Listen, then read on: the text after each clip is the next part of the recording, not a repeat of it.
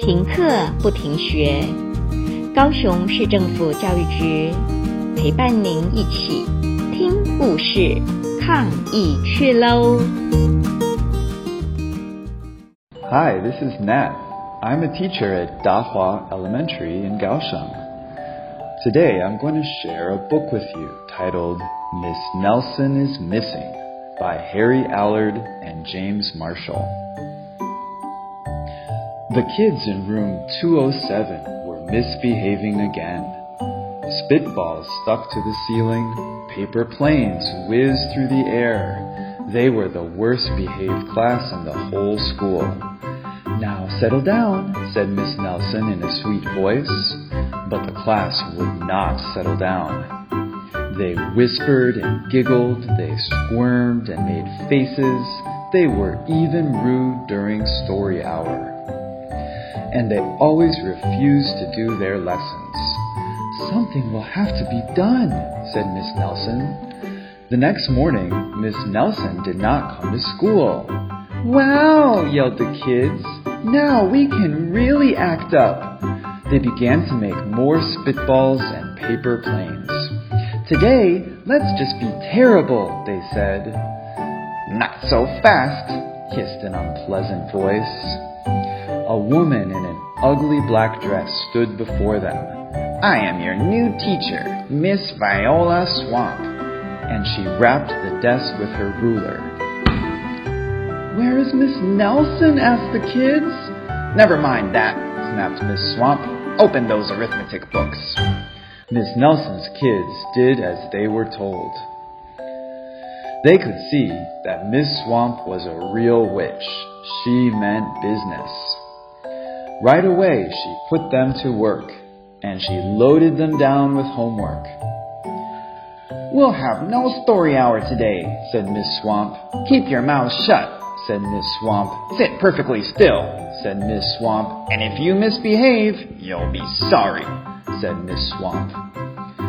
The kids in room 207 had never worked so hard. Days went by, and there was no sign of Miss Nelson.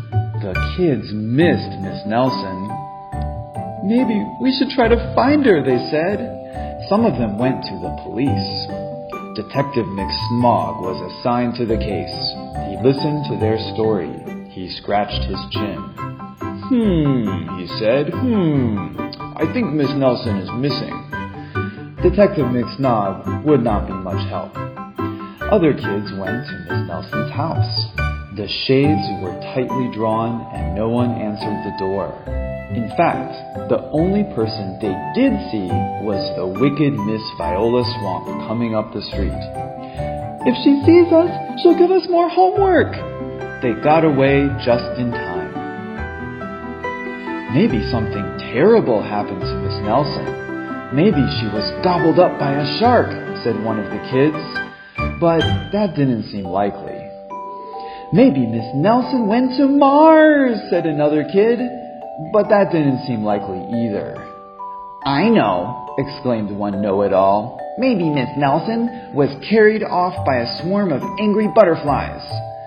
But that was the least likely of all. The kids in room 207 became very discouraged. It seemed that Miss Nelson was never coming back and they would be stuck with Miss Viola Swamp forever. They heard footsteps in the hall. Here comes the witch, they whispered. Hello, children, someone said in a sweet voice. It was Miss Nelson. Did you miss me? she asked. We certainly did, cried all the kids. Where were you? That's my little secret, said Miss Nelson. How about a story hour? Oh, yes, cried the kids. Miss Nelson noticed that during story hour, no one was rude or silly. What brought about this lovely change? she asked. That's our little secret, said the kids. Back home, Miss Nelson took off her coat and hung it in the closet, right next to an ugly black dress. When it was time for bed, she sang a little song. I'll never tell, she said to herself with a smile. P.S. Detective McSmog is working on a new case. He is now looking for Miss Viola Swamp. And that's the end of our story. So thanks for listening. Bye.